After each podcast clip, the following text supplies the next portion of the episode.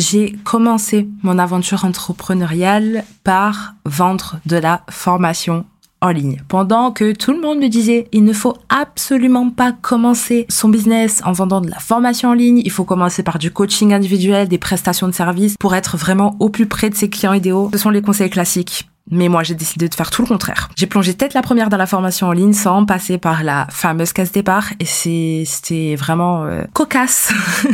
j'ai pas choisi cette voie parce que ça me correspondait absolument pas. Enfin, ça ne ça ne correspondait pas à l'idée que je me faisais de ma vie, que je ne voulais pas pour euh, ma vie professionnelle, c'est d'être constamment coincée dans des contraintes de temps. Donc euh, enchaîner les appels, avoir des rendez-vous. Je suis, faut savoir que moi, quand j'ai un rendez-vous dans la journée, c'est-à-dire que là, par exemple, aujourd'hui, euh, disons qu'il est 8 heures du matin, je sais que j'ai un rendez-vous à 14 heures, bah, tu peux être certaine que de 8 heures à 14 heures, je suis pas bien. Dans le sens où j'ai ce rendez-vous qui tourne autour de ma tête, tu vois, comme si j'avais un truc qui gravitait autour de ma tête et qui me laissait pas tranquille tant que je n'ai pas passé ce rendez-vous. Et en fait, ça, c'est une source de stress énorme pour moi. Et je savais qu'en en allant tout simplement dans cette voie-là, bah, ce serait mon quotidien, en fait. Et j'avais absolument pas envie de ça. Et s'il y a bien un truc que j'ai fait dès le début et je suis très contente de l'avoir fait, c'est de ne pas avoir suivi une voie qui ne correspondait pas à la vision que j'avais pour euh, ma mon avenir en fait, euh, mon avenir professionnel et puis ma vie tout court. Du coup, moi j'avais besoin de garder ma liberté et de pouvoir respirer sans toujours regarder ma montre euh, toute la journée. J'ai essayé parce que tu sais, il y a toujours des moments où tu te dis bah si tout le monde le dit, c'est que c'est vrai. Donc j'ai quand même essayé l'accompagnement parce que tout le monde le conseillait, etc. Il y a eu des moments où tu te sens vraiment connecté à une personne quand tu accompagnes quelqu'un et que tu as vraiment l'impression de faire une différence. Et ces je les ai kiffés, mais vraiment. Mais malgré ces instants de bonheur, on va dire, bah, j'ai quand même réalisé que c'était pas du tout ce que je voulais faire sur le long terme. J'avais toujours cette euh, sensation inconfortable. C'est comme quand tu portes des chaussures qui sont trop petites pour toi. voilà. C'était pas pour moi en fait. Et au final, c'est ok, c'est ok de tester quelque chose et de se rendre compte que ça nous convient pas du tout. C'est comme ça qu'on apprend bah, à se connaître, à comprendre ce qu'on aime ou ce qu'on n'aime pas. Et c'est comme ça que j'ai réalisé que l'accompagnement, bah, c'était pas pour moi tout simplement. Et le fait de me concentrer uniquement sur la formation, ça a été un gros défi pour moi.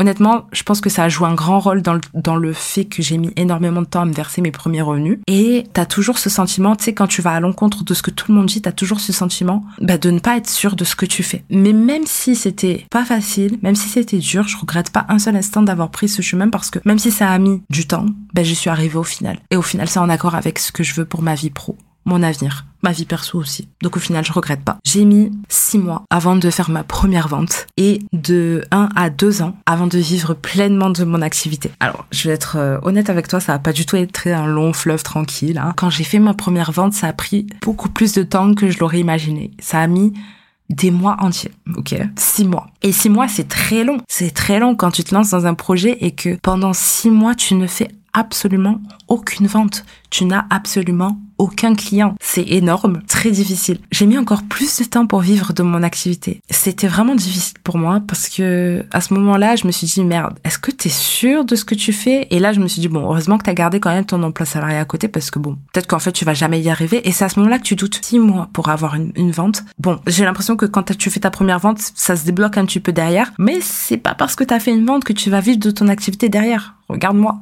j'ai mis un an à, deux ans. Les revenus que je faisais euh, pendant cette année-là ne me suffisaient pas pour vivre si j'arrêtais mon, job salarié à côté. Et en fait, tu doutes énormément de toi, tu doutes si ça va marcher pour toi. T'es pas certaine, tu te demandes si t'es sur la bonne voie, si tu vas réussir un jour à tirer un revenu décent. Mais au final, même si ça a été archi difficile, euh, mentalement parlant, il y a eu des moments où, même s'il y a eu énormément de moments où je me suis dit laisse tomber, abandonne. Eh ben je regrette toujours pas. C'est bien parce qu'en fait une fois qu'on a passé un moment difficile, on se dit en fait je regrette pas. C'était dur mais je regrette pas. Ben en fait ça a été ça parce que au final chaque déception que j'ai eue ça m'a appris quelque chose. Et tu sais c'est très bateau quand on te dit oui euh, faut prendre chaque échec comme une opportunité etc. Quand t'es en plein dans, dans dans les échecs et dans les déceptions tu te dis oh j'ai plus envie d'entendre ça. Mais en fait c'est vrai. Et c'est que quand tu sors de ça que tu te rends compte que tu te dis ah ben oui quand même ça m'a appris plein de choses, des choses que je vais pas répéter, des choses chose que j'ai mal fait, etc. Mais tu te rends pas compte euh, là tout de suite euh, sur le moment. Ce qui m'a sorti de, de ce truc, en, en, tout cas ce que je pense, qui selon moi a fait a mis un temps fou pour que mon activité d'école, je te le partagerai sûrement dans un prochain épisode. Ça, mais aussi te dire ce qui a tout changé pour moi et ce qui a inversé la tendance, ce moment où tout a commencé à s'emboîter, parce que sinon on y est encore une fois jusqu'à demain. Il y a quelque chose aussi qu'il faut savoir sur moi, c'est que je suis une personne qui est plutôt réservée, qui est introvertie. Et c'est pas toujours facile. Je suis de nature timide. C'est pas de la timidité maladive, mais euh, j'ai quand même un côté assez timide. Et je suis le genre de personne qui préfère rester en retrait. Je préfère observer plutôt que qu'être le centre de, de l'attention. L'idée d'être le centre de l'attention, que tout le monde me regarde, ça me ça me donne des sueurs. Vraiment très peu pour moi. J'ai toujours préféré être discrète, calme, l'ombre. J'ai toujours été la personne qui travaille en backstage, c'est-à-dire que je suis dans les coulisses personne ne me voit. Je suis la personne qui règle tous les problèmes, mais je suis pas sous les projecteurs on me connaît pas, on sait juste qu'il y a quelqu'un derrière, mais on sait pas qui c'est. Et je pense que ça, ça a joué énormément dans mon entreprise parce que, au final, et c'est quelque chose sur lequel je suis toujours en train de travailler, c'est que là, je suis le personnage principal de mon entreprise. Et ça, pour quelqu'un qui a toujours eu l'habitude d'être en coulisses, en backstage, c'est très difficile de se rendre compte de ça. Et je suis toujours en train de travailler dessus. C'est vraiment un défi. En étant comme ça, j'ai choisi une voie où je dois constamment me mettre en avant, me rendre visible, etc. Et c'est vraiment pas facile. Et quand j'ai commencé, même encore aujourd'hui, hein, chaque petit pas que je faisais, c'était un défi. Juste le fait de poster en story sur Instagram, ça peut paraître un truc euh, banal pour certains, mais pour moi, c'est une montagne. Et je parle même pas d'organiser un événement en live, même si l'idée me trotte dans la tête et que j'ai vraiment envie de le faire. Pour moi, c'est, c'est même plus une sortie de zone de confort. C'est, c'est plus que ça. Mais toutes ces choses-là que je n'ose pas faire, qui sont des défis pour moi, eh ben, je suis quand même déterminée à les relever parce qu'à chaque fois que je dépasse une peur, à chaque fois que je sors une nouvelle fois de ma zone de confort, ben je sens que je suis en train de grandir comme une grande.